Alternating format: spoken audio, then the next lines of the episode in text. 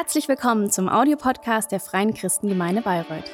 Wir freuen uns, dass du dieses Angebot nutzt und wünschen dir viel Freude beim Hören der nachfolgenden Predigt.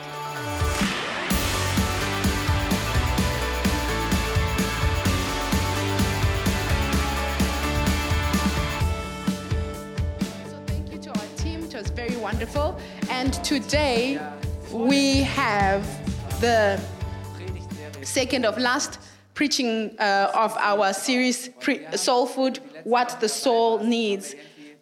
You know, we have understood in the last few weeks that we are more than just our bodies, and this is a there is a reality that goes beyond what we can see with our eyes um, more than just material things, than the outside situations. You know, there is an inner person, our soul, and this is important to know how this person is doing. You know, sometimes we think that when everything on the outside is fine, when everything is, you know, in order, when I have enough and I'm provided for, we think that we will be well on the inside. But the, what the Bible shows us is that the inner man should first be well. He should be well. The strength of our soul is so important because it, it affects the rest of our lives. Then you see when you change on the inside, the world on the outside changes. We live from the inside to the outside. And we saw that our soul has to find home. God has given our soul a home in Him where our souls can be healthy. We said our, ho- our souls need real hope. Sometimes there are situations where we feel hopeless. We had the picture of the deer that was thirsting, thirsting, and hungering for water but the hope and that expectation that God will come and help me. And we also said Jesus is a strong anchor for our soul. When the storms come, when the waves come, we don't have to be moved away by the waves, but we have an anchor. Jesus doesn't always take us out of the storm, but he comes into the storm and he brings us to a safe haven. And um, Last week, Tari spoke about how God's love fills our soul and carries our soul.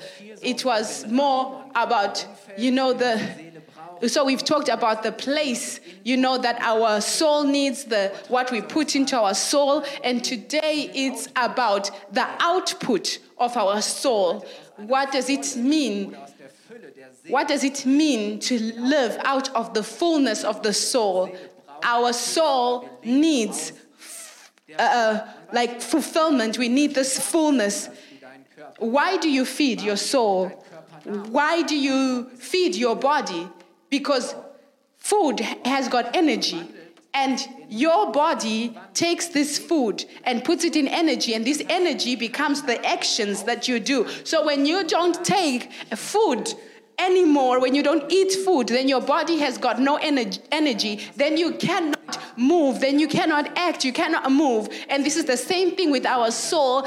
Our soul needs all these things so that it can be strong, so that it can be healthy, but also that we can live out of the fullness of a healthy and strong soul, that we can move something out of that soul, that we can live for something, that our life can be. Um, an abundant life that because out of this fullness i can really live differently. I can serve. I can really create and make something. So we don't live only from something. We live for something. So our soul lives in this sense of i want to do something that has got meaning you know, sometimes we hear people saying, ah, I just want a fulfilled life. You know, we're always talking about fulfillment, you know, to know that I'm doing something that I should be doing, something that I've been called to do. So the Bible says we can actually live like this. And by, the Bible describes how a life like this can look like,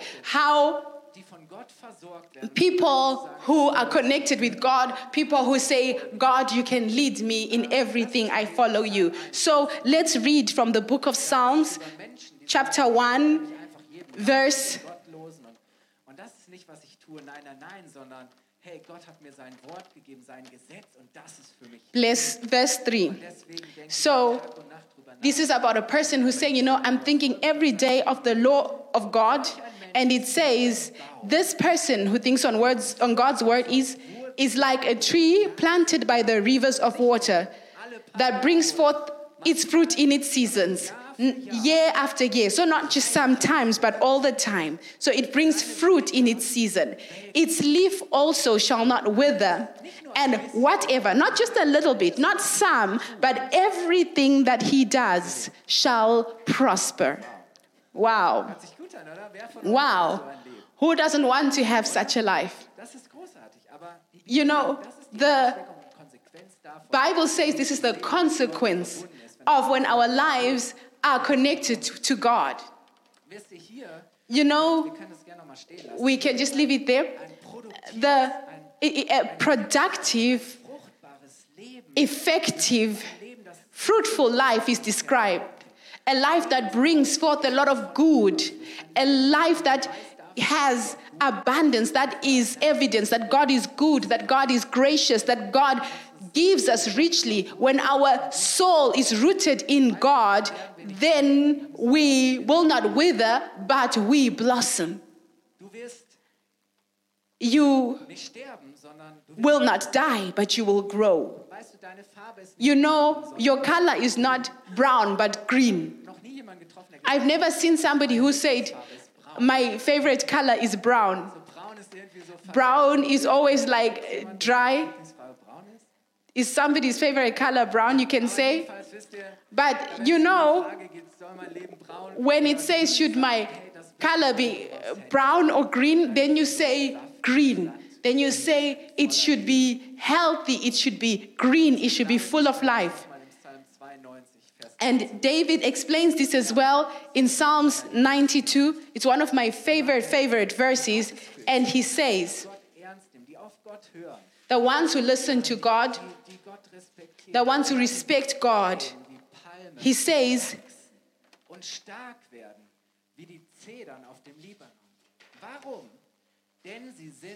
und stark werden, wie die Zedern auf dem Libanon. Warum? Denn sie sind im Haus des Herrn verse 18 to 16, he says, Those that be planted in the house of the Lord shall flourish in the courts of our God. Are you planted in the house of God? Und dann heißt es, noch im hohen And it says, They shall still bring forth fruit in old age.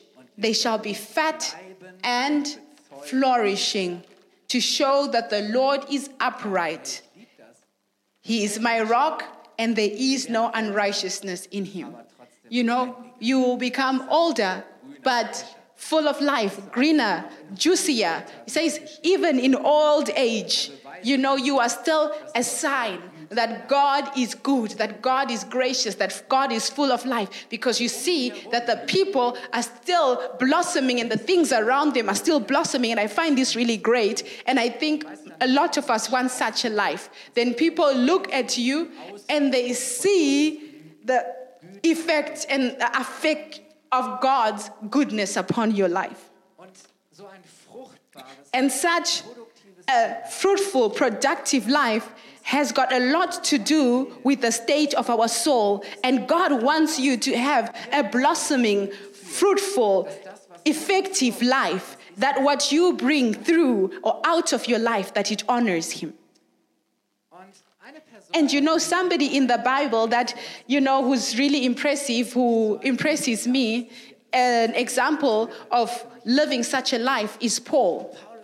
Paul did a lot of things in his life. It's amazing. And, you know, we think, Paul, wow, all the things that he went through. Paul didn't have an easy life. Not at all. Not at all. Paul did not have a perfect life, but I believe that we can, we can say about Paul, he had a fulfilled life.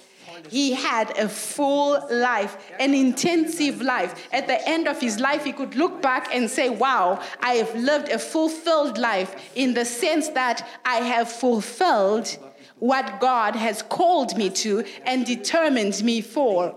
That is a fulfilled life.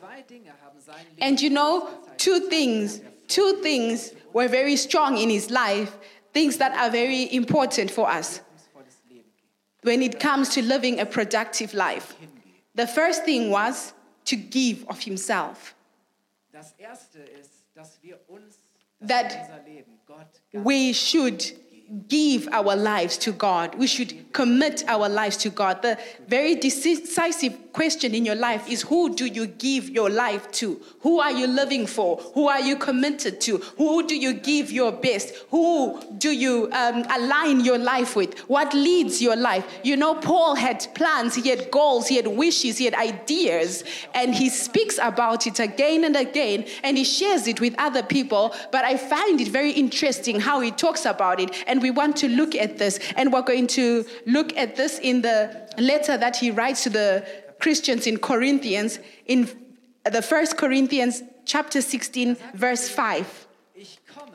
And he says, Now I will come to you when I shall pass through Macedonia, for I do pass through Macedonia. And it may be that I will abide with you and winter with you, that you may bring me on my journey wherever I go. So you'll give me what I need provision, encouragement, blessing, and then I go on. And then he says, For I will not see you now by the way, but I trust to stay a while with you, if the Lord permit. In another uh, translation, he says, if God lets it be so. So he goes on. But I will stay at Ephesus until Pentecost. For a great door and effectual is opened to me. There's an effective life, an effective time. In another place, it says, A great door has been opened to me to work richly. And I like this. And there's a comma, and it says, And there are many adversaries. There are many adversaries. Wow. Ja, wisst ihr, was ich so You know what I find so interesting? Paul says again and again, This is what I want. This is what I plan. This is what I want to do. This is what I would like to do.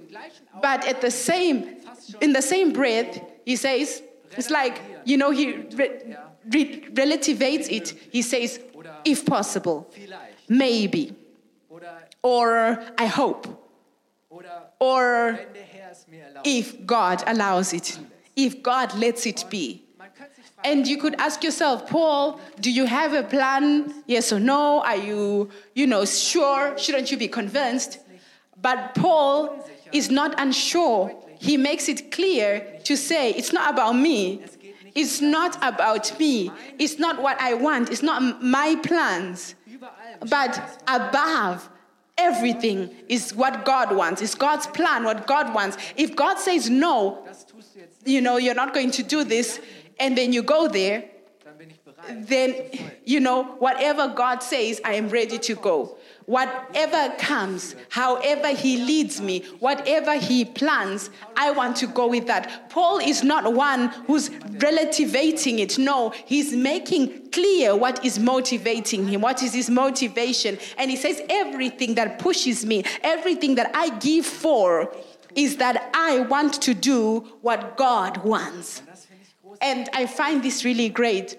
Paul has, he led such a life. He said, I will do what God wants. I am ready to commit, to give all my life to God. You know, Paul really lived real commitment to God. He gave all of himself. He didn't have an easy life. He said, Hey, the life that God has for me is the life that is worth it. You know, God doesn't give us just an easy life. He didn't promise us an easy life, but He promised us a fulfilled life. He said, It is worth it. It is worth it. You're going to see that your life is going to be fulfilled when you do what I have determined for you. And Paul said, I will do what God wants. I live for Him. He's the one who determines the direction of my life. He has a plan for me. Ich liebe diesen Vers 9. And you know, I like this verse 9. You know, we can show it again. And he says, For a great door has been opened for me now. That's why I'm here. He's opened a door for success for me here. You know, when we commit ourselves to God, when we are dependent on Him, in order to be successful, we do not have to push down doors or run them down, but God will open a door wide for us. There's a difference there, whether we are trying the whole time to bang down doors or God is opening the great doors for us. And that's a big difference. You know, God doesn't open the door just a little bit, God opens the doors wide. You know, I believe this. God opens doors, He opens the door for a rich, successful life. You know, behind the doors that God opens, there is always success, but there are also adversaries. You know, there where there is success, there is also adversaries. There's always going to be people who are just interested in you not doing and not experiencing what God has for you. That God doesn't get to his um, goal with you or you don't get to God's goal for you. But you know, when God opens a door for you, no one can close the door. When you are walking with God, nobody can stop you. And so, what Paul is actually saying here is when we commit and give ourselves, then we've got no reason to give up. You know, this is an invitation to say, we give of ourselves, but we do not give up. You know, because when I give myself to God, when I let myself become dependent upon God, when I say, God, your will be done, that's what I'm going to do, then it's not just in me. Then it's no longer my responsibility, no longer my pressure. When God leads me and navigates me, then He's going to make sure that it works out. Be- you know, the situations and fights. In so many situations we ask ourselves hey but it's god who opened the door you know? God may, gave me this possibility but why is there so much ad- adversity here? And you know we're like here and then we want to say hey i want to give up but god says no no. You know you need to just commit and give yourself but not give up. Give up is not an option because he's already promised you the victory. God is going to give you the success when we give ourselves to God, then we never have to give up.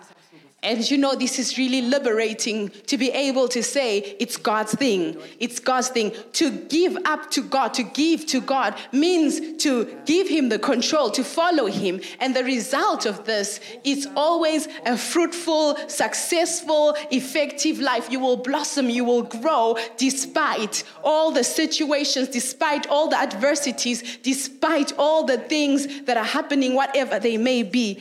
This is why it's so important that we learn to give of ourselves to God, that we give Him our lives, that we make our lives dependent upon Him. And that's the first thing that we see in Paul's life a successful, fulfilled life to give yourself to God. The second thing that we see is that we give ourselves to God, but we also we also surround ourselves. We surround ourselves with people who accompany us on this journey. We need people who fight with you in your fight. You not need people who will fight with you. You need encouragers. You need people who will carry with you, who are standing with you on your side. You know, Paul knew he was not alone on this journey. You know, it is not just my mission alone. I am not alone in this thing. He looked left, he looked right, he looked behind him, and they were people he was surrounded by people, people who were an encouragement, people who were a support to him. They were people whom he really appreciated and valued. They were really special to him. And you know, Paul, you know, this is the last chapter of this letter, and he writes the end on his own, and he says everything is, you know, it comes now is so important, all the greetings and everything. And he names seven people by name and he really he really uh, uh underlines what a meaning they have for him and what encouragement they are to him. So let's read this from verse 10. You know, Paul writes so many letters to so many people. He knew so many people. And here he names seven people. And the first one he says in, in verse 10 Now, if Timothy come, Timothy was his spiritual son. He he had raised him up. You know, he was his favorite. Die waren wie Vater und It was like father and son. It was Timothy. He was really in his heart. He had a lot of joy in Timothy. You know, Timothy was also an encouragement to him. And he says, Now if Timothy come, see that he may be with you without fear. For he works the work of the Lord as I also do. You see, Timothy is so important to me. Timothy is with me as I am in this thing. So please, you know, that you take care of him as you would take care of me. And he says, you know, Ich habe Sehnsucht danach, ihn bald wiederzusehen. Hey, wer sind die Menschen in deinem Leben, wo du Sehnsucht hast und sagst, hey, ich freue mich schon, ich kann es kaum ab. and then he says in verse 11, for I look forward to seeing him. Hey, die Person ist so wichtig. Because you know that this person is so important. Ähm, nun zu unserem Bruder Apollos. And then he talks in verse 12 about Apollos and says, as touching our brother Apollos, he was somebody who accompanied Paul. And another letter where Paul is writing to the Corinthians, he says, I planted, Apollos came and he watered, you know, and God let it grow. This is teamwork. This is teamwork. And that's why he says, you know, it's not about saying, hey, we like Apollos more, he does it better. And the other says, no, no, no, you know, we are the Paul people. And he says, that's not what it's about. We are in the same thing. Apollos is somebody that he mentions here. And then he says in verse 17, I am glad of the coming of Stephan, Stephanus and Fortunatus and Achaicus. Why? Because they are great encouragement towards me. And then he says, the churches uh, of Asia, they greet you. As Aquila and Prisci- Priscilla salute you. He says, all the churches, all the churches in Asia, all the churches, and in the mid- middle, he exalts Aquila and Priscilla. They, he calls them fellow workers in the ministry. These were people who lived with him, who served with him, who went with him on journeys. These were very important people to Paul. And he says, greet them. weißt du, du brauchst Hey, you, you know, you need people where you see that this is really from the heart. Where you really see, you know, there is something flowing out of the hearts. There are hearts connected with each other. You are with people, surrounded by people w- with um, whose hearts, you know, you have connected. You know, God did not call you to walk the journey with Him alone, to be lonely, to be isolated. You know, to be a Christian, it's not a solo trip. Many people say, I need God. God and I is just us, the two of us, but I don't need church. I don't need other believers. You know, and I think, hey, that's not what God wants for us. That's not what God wants for us. It's so important that we give of ourselves to God, but God also gives us people who surround us, who encourage us, who are an enrichment in our lives, people who fill our lives, who accompany us, who complete us, who help us, who bless us. It's so important. ich habe schon so früh gemerkt, I realized quite early in life that mit anderen Menschen umgeben muss, I should surround myself with people, mit mir unterwegs sind. people who are on the same journey as I am, people who help me. Where I realize, hey, these people are so important. They've got meaning for me. And sometimes there are situations that come, and you know, mm-mm-mm, you know, I'm not lonely in this thing. Sometimes we feel forsaken by all, but when you know that I have surrounded myself with people, they are there. You know, they encourage me. They have a word for me. They carry me through. They pray for me. You know, this morning there were two people you know, who wrote on the cards, I thank you, God, for my small group and that my small group prayed for me. And, you know, somebody said to me this morning, hey, our small group is so great. There's an, an honesty there, an openness. And, you know, we can talk to each other honestly and, and cry and be together. We're just walking and taking the journey together. And I want to ask you who are the people that you have surrounded yourself with? Are you surrounded by people who encourage you, people who, who, who, who um, grow you, people who help you?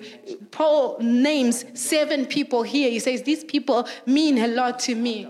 And you know, you need this, that your soul is fulfilled. You know, there are people with whom you are together, and afterwards you realize, afterwards you feel so full in your heart. I want to ask you, are you surrounded by the right people? You know, it doesn't help if you surround yourself with people who are always draining out the energy out of you, who are always critical, who are always um, discouraging you. I don't know what, but you realize afterwards you feel really bad. You know, you're not well and you've got doubts. And then there are people with whom, when you hang out with them, you see you are so refreshed, and encouraged, and strengthened. You've got more faith afterwards. You know, you realize, you know, afterwards you, you want to carry on the journey. They're a role model for me, and I can learn from them what it means to live with God. And there are some people, you know, who the same way have committed their lives and to God, and we live together. And that's why it's so important. It's so important,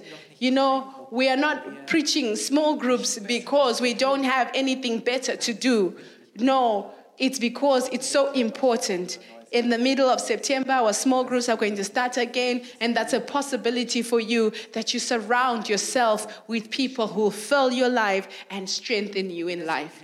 And this is why my prayer for you is that you commit yourself to God and that you begin to surround yourself by, with the right people. And then you will have a fulfilled life that is rich, that is blossoming, you can look at your life and say, wow, my life is really full, fulfilled. It's full but fulfilled. My life is sometimes really stressful, but it's still a fulfilled life. And you know, it's so important that we don't just receive, but God wants to make our soul healthy. God wants to to, to, to fill our souls that we can live out of a fulfilled soul, that we can really live out of that full soul, we can serve others, that we really can fulfill that which God has called us to. And this is why, you know, it's just going to fulfill us when we fill out or fulfill what God has called us to. You know, a fulfilled life is not always an easy life but it is a life that is really worth it. And I don't want to change it. You know, sometimes I think, hey, there are jobs that maybe wouldn't have so many challenges, but I wouldn't want to change it for anything. And God has given you, God has given you a personality, God has given you a calling, He has called you, God has made you in a way like no other. And this is why only you can live the life that God has given you. Yeah. And this is why God wants that your life blossoms, that you grow, that you become grown, that you are fresh. God doesn't want, you know, that from 30 year old, from 30, you are just on at withering point. That is just going downhill from there. You know, we read in the Psalm that even in old age, they blossom and are green. Yay, that's what God wants. And when we begin to live out of that fullness, that fulfillment of our soul, you know, it's so important to know that I want to give God completely of myself and I want to be surrounded by good friends who help me. Come, let us all stand together. I just want to pray for this that God really fills our souls, that we really understand what it means to live out of the fullness of our souls. Father, we are here this morning, and I thank you that you have the best life for us, that you have a life, a fulfilled life for us, a life in fullness. And so we want, as Paul says, hey, we've got our plans, our ideas, but Lord, we are dependent upon you. It's about what you want. We want to do your will. We want to fulfill that which you have called us to. And so, Father, we have maybe realized that we have given ourselves, committed ourselves to so many things, and our lives, you know, doesn't uh, look like what you have promised. And so we want to give ourselves completely to you with everything that we are, everything that we have. We want to love you with all our hearts, with all our power, with all our understanding. And Father, I pray for everybody who started, you know, with you and realizes, huh, it, in my commitment, I have held back and I've given myself to many other things, but not to God. And God, we want to say, we want to give ourselves today completely to you. Our lives belong to you. And if you are here this morning or at home and you are listening and you say, hey, I, I've actually never completely given my life to God.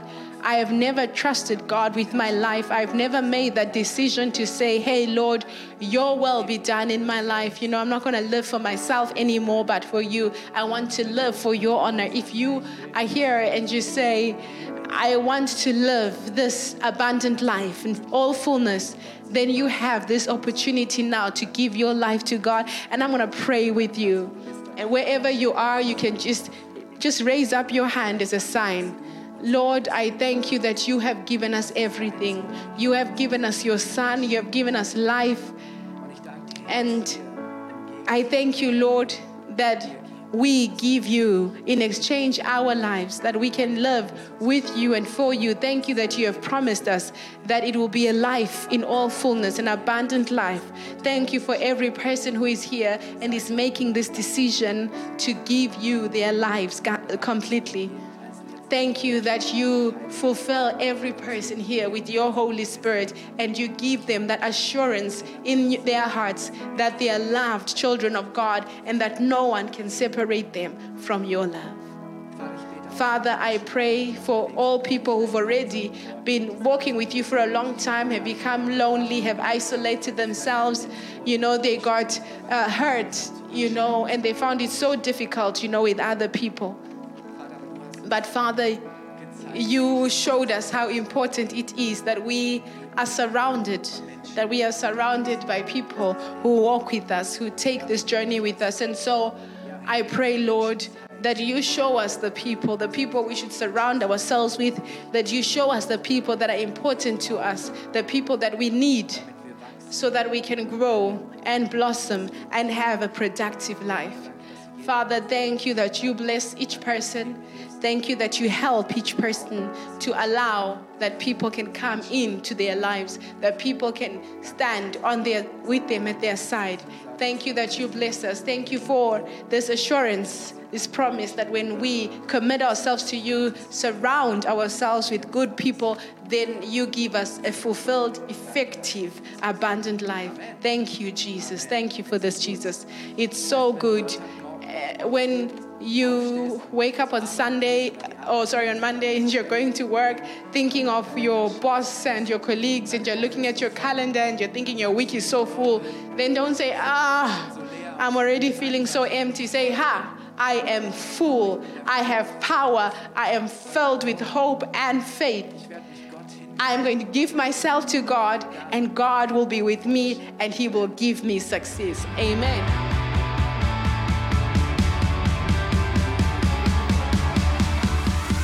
Hat dir die Predigt gefallen? Gerne kannst du sie mit Freunden teilen oder uns einen kurzen Kommentar hinterlassen. Noch mehr würden wir uns aber freuen, dich persönlich kennenzulernen. Du bist herzlich eingeladen, einen unserer Gottesdienste am Sonntag zu besuchen. Alle Infos findest du unter www.fcg-bayreuth.de. Dort kannst du uns auch eine persönliche Nachricht schreiben, wenn du mehr über ein Leben mit Jesus erfahren möchtest oder andere Fragen zum christlichen Glauben hast. Bis zum nächsten Mal. Ade!